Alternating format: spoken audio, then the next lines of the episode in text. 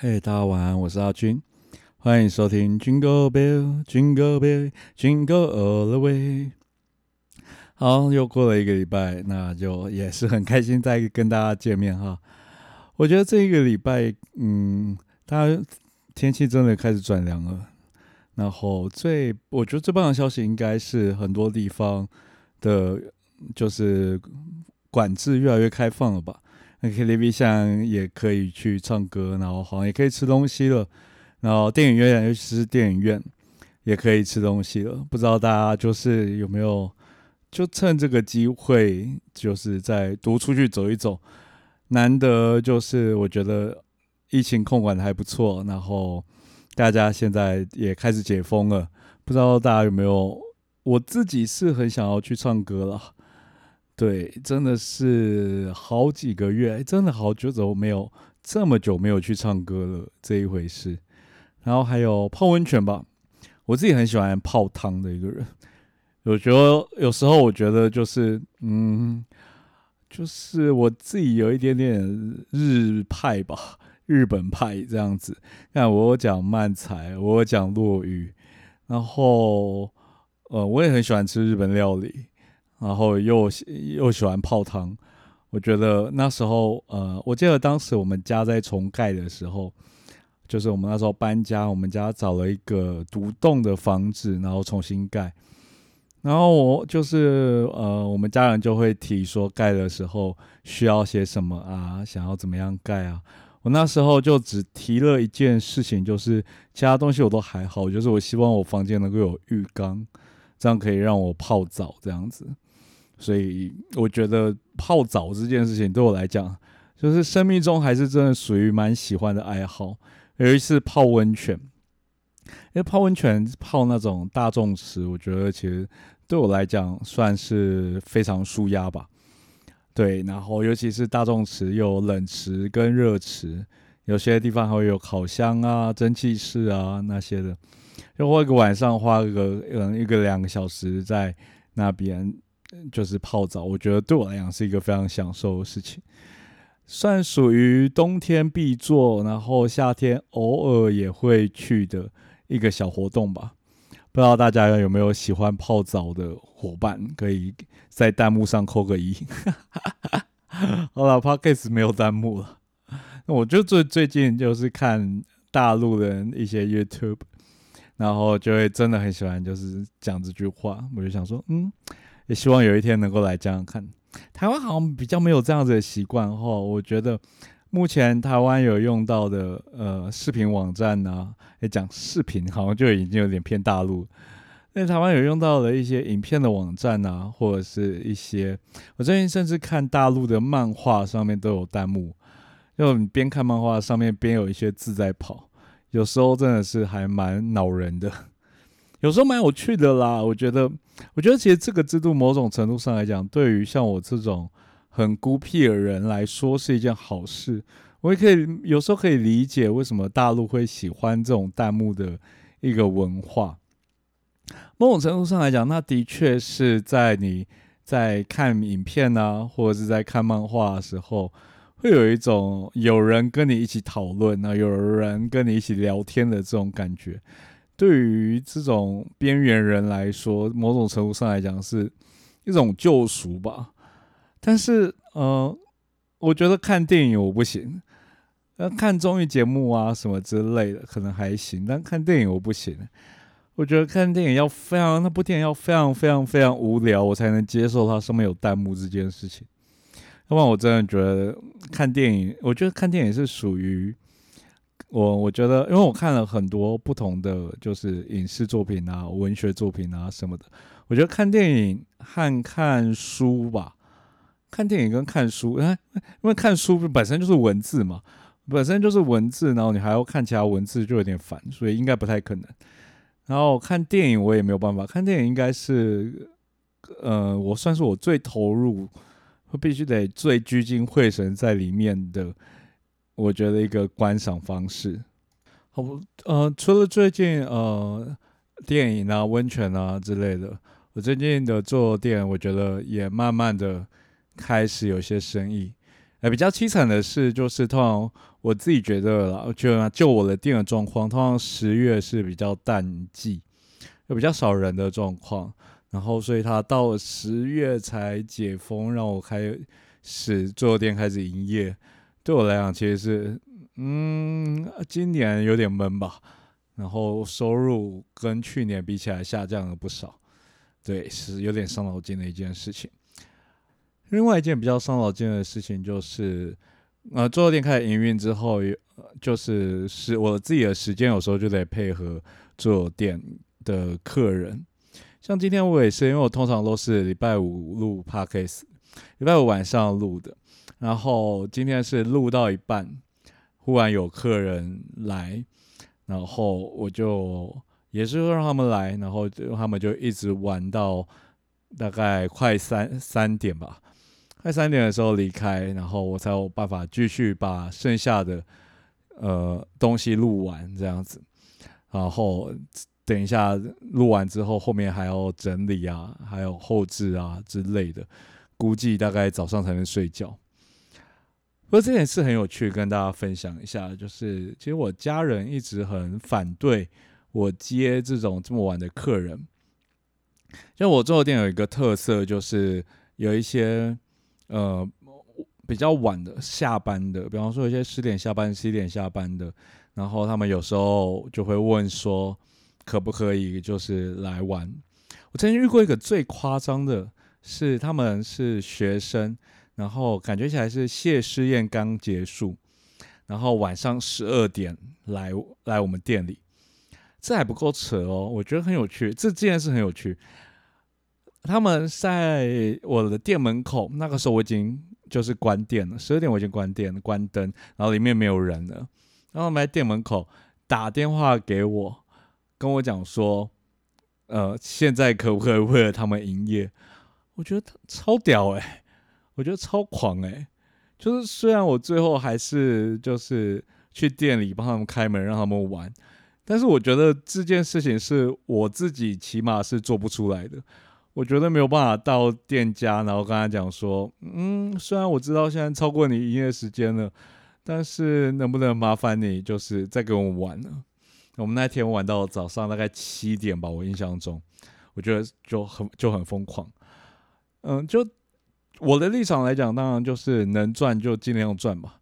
讲这样讲有点难听，但毕竟我自己也晚睡，所以我常常会接这种呃半夜的。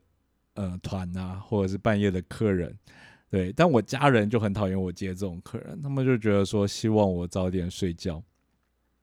但就我自己的立场来说，就是我这间店就是本身就是生意也不能说太好，地段也不是很好。那在中立开坐店，我觉得其实开坐店本来就是一件蛮辛苦的事情。其实出乎大家意料之外的，坐店其实没有那么好赚。那因为我这边就是在小巷子的关系，然后周遭也没有学区，所以基本上来讲生意也不称不上好赚。所以对我来讲，像这种呃特殊服务，就是我吸引客人的其中一个方式。那我觉得这个讲这种话，家人很难理解了，就会觉得说，哎，与其多赚那个几千块，不如希望孩子早点睡觉。我觉得也是他们的一个美意。但没想到，就是现在熬的，我今天可能要早上才能睡。好，那所以这次大家就是嗯比较解封之后，不知道大家有没有去特别就是去哪里玩？像之前刚解封的时候，KTV 刚解封的时候，想去 KTV，但那时候不能吃东西，又不能喝酒。就觉得还要戴口罩唱歌，虽然我觉得我肯定不会遵守，但不管如何就觉得很闷。那现在如果可以饮食，然后可以在你不用戴口罩的话，我自己是超想要去 KTV 的。好，那今天呃就时间很晚了，然后所以又要回到我们的就是调酒系列，就不知道大家喜不喜欢听这种调酒的故事。但我今天想要准备一个比较特别的调酒故事，我自己觉得很有趣，我自己也很喜欢这款酒。对，因为刚刚在翻冰箱的时候，就晚上就是肚子饿，然后翻冰箱，没翻到吃的，都是翻到了酒。所以呢，刚刚叫了外送，在等那个食物来之前，就拿了我冰箱里面的那个龙舌兰，做了一款玛格丽特。我比我就是龙舌兰是我觉得是个比较，我比较喜欢单喝 shot，我很喜欢喝龙舌兰 shot，所以我通常都会把它放在冷冻库里面，那在冷冻库里面不会解冻。酒精大概超过四十帕以上的烈酒，在冷冻库都不会解冻，所以你可以直接放到冷冻库里面冰。然后拿来喝的时候，很多酒其实会变得比没有冰的情况之下还要再顺口。大家可以就是如果有兴趣的话呢，可以试试看。但是呃，比方说如果你要用伏特加的话，那就建议找比较好的伏特加。那伏特加单饮其实我自己觉得没有那么好喝。它要再好一点点伏伏特加，像雪树伏特加啊之类的。那在这种情况之下，你单饮的时候其实就会很顺，那酒精的那个浓呛味就不会那么明显。那如果不好伏特加，就建议就是拿来，就是我说的不好伏特加就是四五百块左右的，那建议拿来做调酒或者是加果汁、汽水。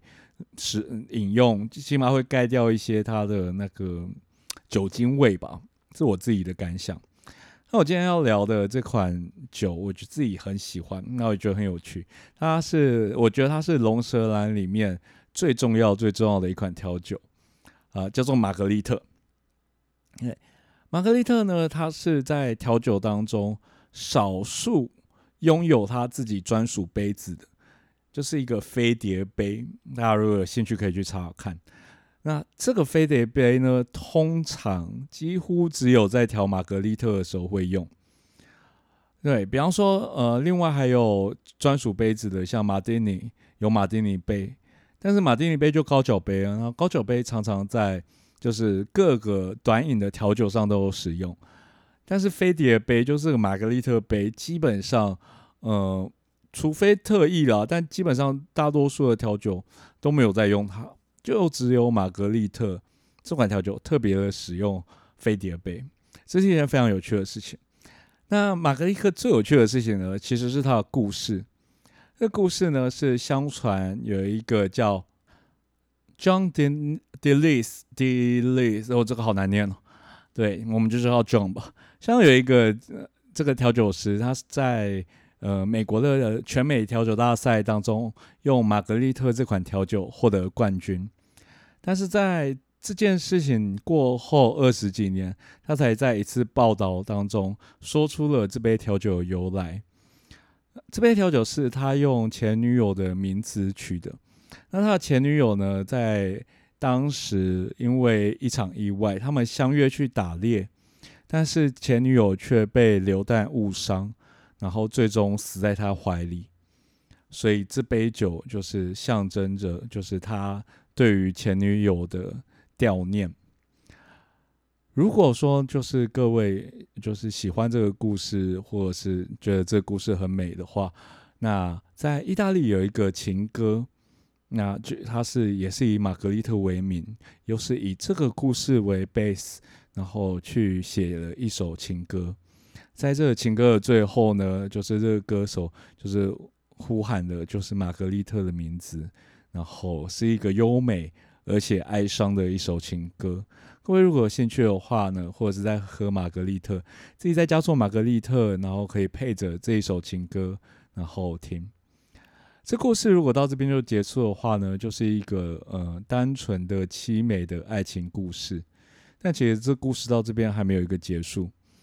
为什么我这样讲呢？其实，如果真正去查证的话，这个故事呢其实是骗人的。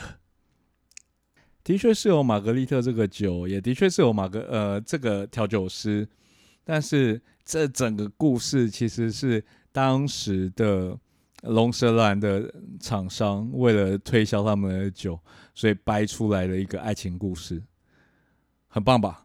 我觉得这个结论比那个凄美的爱情故事还要再棒多了。总而言之呢，一切就最终回归到一个商业操作。这告诉我们在凄美的爱情故事背后，逃不过资本家的操作。好了，我知道这个很烂的比喻。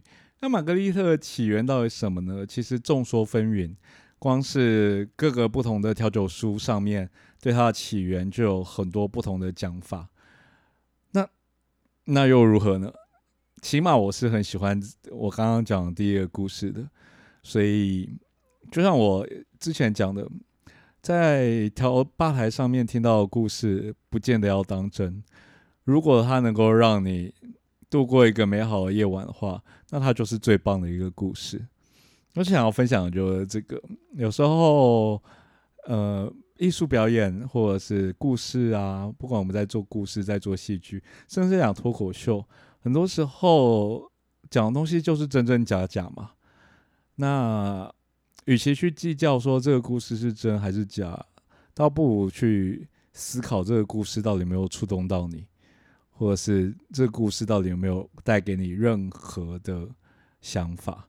我觉得这样就好了。这是我听玛格丽特这个故，而且最有趣的事情是，呃，当时我在学调酒的时候，我还真正的相信了这个故事好一阵子。那时候也是一个调酒师跟我讲的这个故事，然后我也不疑有他，那也到处跟人家讲，然后一直讲这个故事。然后到很后来，我自己去查资料，才发现这个故事其实完完全全就是一个谣言。当时甚至酒商其实就是为了推广他们的酒，然后就说这款玛格丽特是以当时一个常客命名的。后来就谣传谣传传出这个打猎受伤死在八天的怀里这种凄美的故事。那不管如何呢，我还是很喜欢就是一开始的故事，所以如果有人问我玛格丽特的起源的话，我也会跟他分享这个故事。那也希望大家能够喜欢。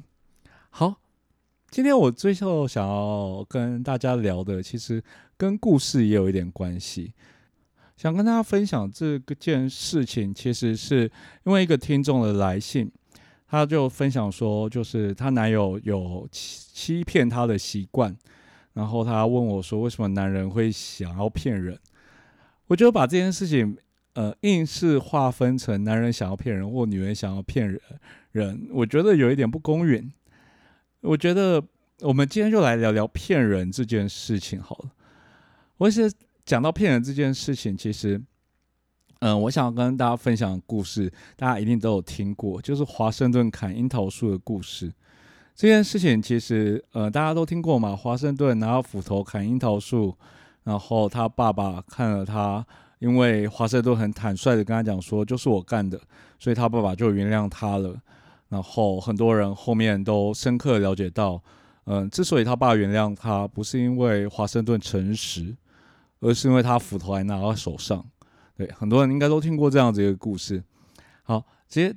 这件这个故事，呃，其实是在告诉小朋友诚实的重要性。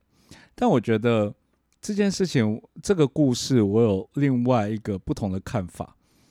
因为这件事情最可贵的，对我来讲，不是华盛顿他很诚实的告诉他爸爸，而是他爸爸因为他的诚实而原谅对方。我觉得在我们在呃，其实，在我们的就是。呃，观念当中会常常听到很多人说啊，只要他诚实，我就不会怪罪他；如果他诚实，我就原谅他。我最没有办法接受的，就是对方说谎；我最没有办法接受他骗人。其实他只要老实告诉，我就不会怎么样。是不是很常听到自己的，不管是另外一半呢，还是朋友啊这样说？但是真真正正能够做到原谅对方的人有多少呢？我觉得其实很常出现的一个状况就是，我之所以说谎，就是因为你曾经对于这件事情，就是有情绪。那对我来讲，比起处理的情绪，我更愿意去打赌，说我有没有办法骗过你。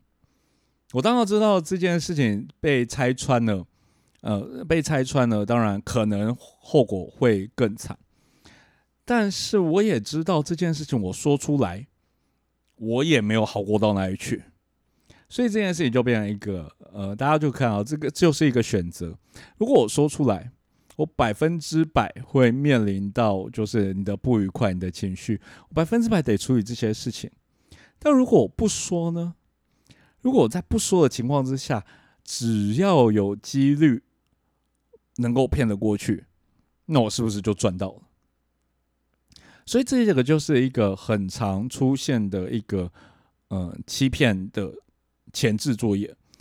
对，我们都期望自己是诚实面对人的。我想很少人会以欺骗别人为乐趣。啊，我不能说当然没有了，但是我以正常一般人的视野来讲，因为说实话永远是最轻松的。讲实在，大家都说为什么要说谎？为什么要说谎？他没有意识到一件事情是，说实话绝对是最轻松的。告诉别人自己的一切，然后如果对方还能够就是接受你，还能够喜欢你，那对所有人来讲，可能都是最梦寐以求的事情吧。但偏偏偏现实其实有时候没有那么容易。我们有时候很难去原谅别人，或者是。很难去压下自己当下当下情况的愤怒。我觉得之前我看到一个呃，跟有关心理的呃理论，它是这个样子的，就是我们如果越干净的情况之下，就越难去原谅别人的肮脏。是什么意思呢？比方说，如果你是一个从来不会迟到的人，你就很难去接受人家迟到哪怕一分钟。所以，呃，同同理可证，就是有时候我们在面对与对方的过错的时候，其实最大的敌人不是道德，我觉得其实最可怕的是你没有办法接受，呃，别人跟你是不同世界观的一个人。假设你是一个很努力的人，你就没有办法接受人家偷懒。假设你是一个道德观很高的人，你就没有办法接受人家道德观很低。但是，呃，如果你就是放宽心，这时候用放宽心好像有点奇怪。我觉得，如果你就是不要那么的，嗯，哦，我好难用一个正确的词去形容它哦。但我想要叙述的就是去看看别人，其实每一个人对于每件事情的看法都不见得一样。那你也不见得就是那个唯一的答案。很多时候，一百一件事情可能会有一百个不同的正确答案。我觉得这个在这个世界上才是真相，才是真理。所以，比起说谎这一方，其实我们更应该去理解的是原谅这一方。比起华盛顿。他的诚实值得称赞，我更认为他父亲的谅解，他父亲的原谅是值得被称赞。我记得，呃，之前有在跟，呃，在跟那个法律界的朋友聊到恐龙法官这件事情，我们有时候会觉得，为什么法官会下这么奇怪的判决？为什么法官的判决会跟民意有一些脱节？然后他给我一个我觉得很有趣的理念，他和他是这样讲的，就是通常会成为法官的那一批人，通常都是呃家境很不错，然后读书知识水准又高，然后生活教育就是各方面的生活水准、生活水平是高的，知识水平也是高的，所以他们有一点没有办法。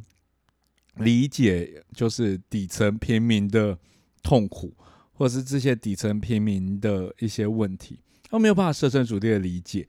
对我们来讲，有一种何不食肉糜的这样子的一个心情，所以常常我们会觉得，就是法官的判决跟我们就是这些平民的认知好像有点不一样。我觉那我觉得这很可能也是。就是像美国啊，或是一些国家，它采用陪审团制度的一个最大原因，我觉得这这一点也是很有趣，然后我觉得也是很值得我们思考的。当我们在面对过错的时候，就是呃，你有多久没有告诉就是不管是你的另一半，或者是你的同事、你的朋友，就是你有多久没有告诉对方说没关系，这件事情没什么，或者是我没有因为这个样子生气。我觉得就是能够讲出这些话的人真的很了不起。如果这件事情就是真心是你能在意，但是你还能够讲出这些话，那就真的才是一个我觉得成熟。而且值得尊敬的一个做法。所以回过头来，回到就是你在跟我聊说，男人是不是都喜欢说谎？那倒不如呃，因为其实我也不知道你的状况嘛，因为你的个案可能是他真的很喜欢说谎，那就是另外一回事，那就跟我今天讲的事情一点关系都没有喽。但是如果就是可能麻烦，就是希望你如果仔细想一想的话，在你们的交往过程当中，你当你发现他做错事情了，当你发现他做不对事情了，无关诚实或欺骗哦，单纯只是你看到他做不对的事情，你觉得你是用什么样子的方式来去面对呢？如果当你发现他做错事情，你都是去凶他，你都是靠情绪去处理事情，你去跟他冷战之类的，那久而久之就会培养出他说谎的习惯。我觉得毫不意外，不能怪人，因为人类总是会想要就是寻求一个最轻松的一个途径嘛。就像我刚刚讲的，他有机会脱离掉。这样子的麻烦，他怎么可能会去选择一条百分之百会被责备的道路呢？我觉得这个就是，呃，这位听众朋友，就是你也没有留名字，所以，但是我还是希望，就是如果这些话有办法帮助到你，我其实绝对不是在说说谎是一件正确的事情，真的，我真的不是这样讲，就是不管怎么说，说谎。当然是有某种程度上的道德瑕疵嘛，我们都没有办法去呃避开这件事情。但是在此之余，往我们往后退一步，就是如果你希望他是诚实对待你的情况，那你有没有创造一个让他愿意诚实对待你的环境呢？我觉得这件事情，甚至不管是对男女朋友，或者是对父母亲。对于你教导孩子，我觉得都是一个最，呃，我觉得都是一个重要的事情。如果父母亲你遇到孩子的过错是用责骂的，即使这件事情不是他跟他主不主动告诉你一点关系都没有的情况之下，是用责骂的，那你怎么会期待孩子在做错事情的时候坦率跟你讲呢？我觉得这个就不不现实啊。对我来说了，我自己就觉得不现实。我从小就包括我自己，我从小也是一个就是有错误从来不会坦率讲的人，因为我知道我爸妈一定会生气，那我知道他生气了我也很麻烦，所以我这辈子我从来也没有就是呃坦率的讲过。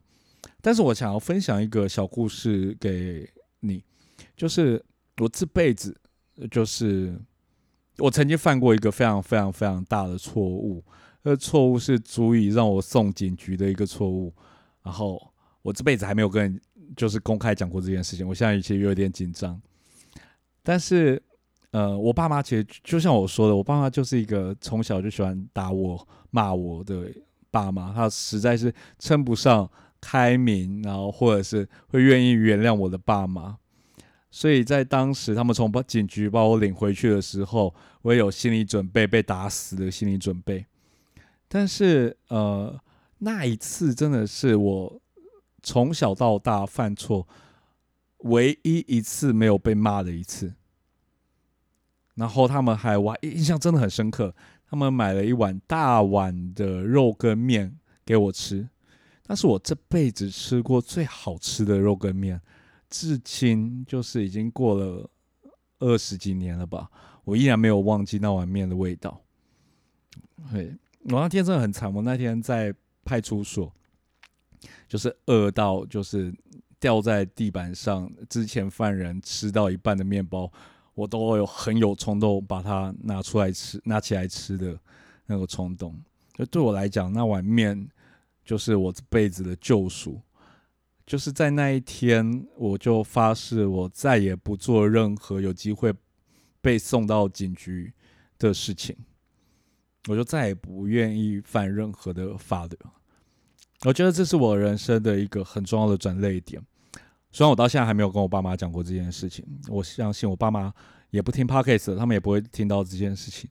但是我很感谢我的爸妈，我很感谢我爸妈当时不骂我。是，呃，很有趣的一件事情就是，这不代表说他们之后都不骂我，就是他们之后还是会骂我。但我我至今我也不知道为什么他们当时没有骂我。对，至今依然是一个谜。但是我想要讲，我想要讲的故事就是，故事的重点就是这个样子。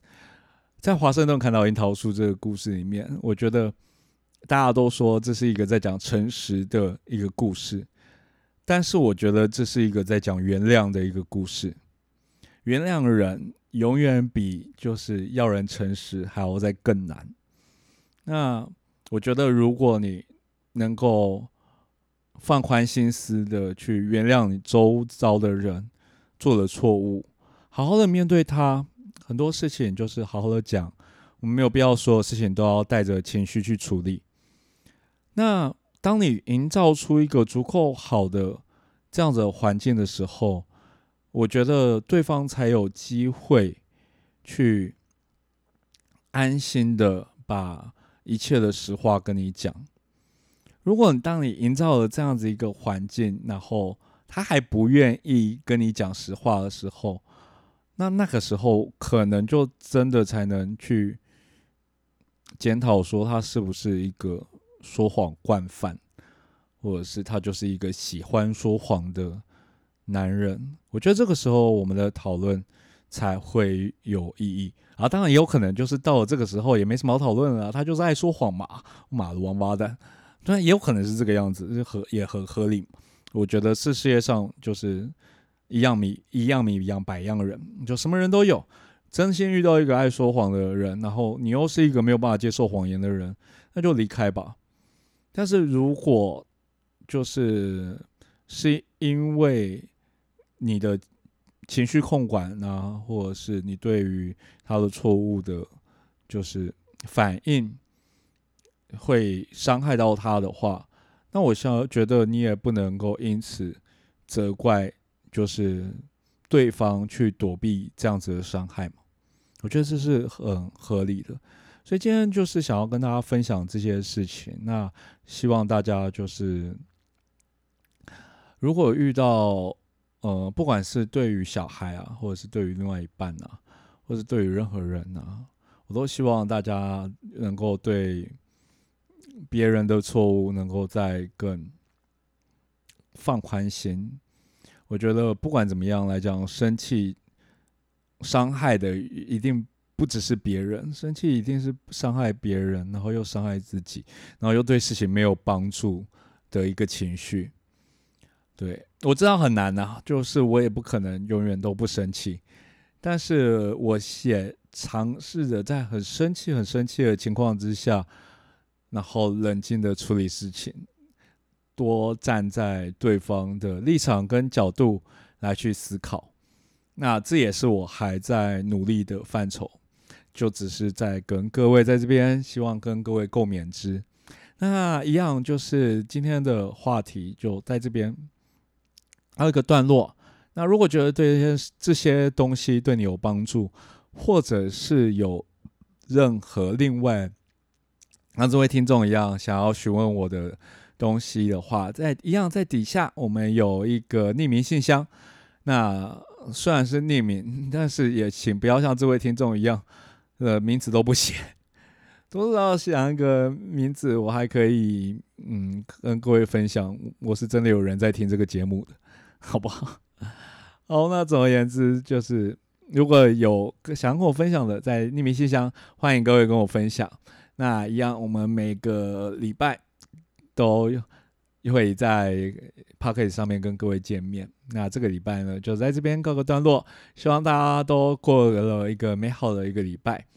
那下个礼拜见喽，大家晚安，我是阿军。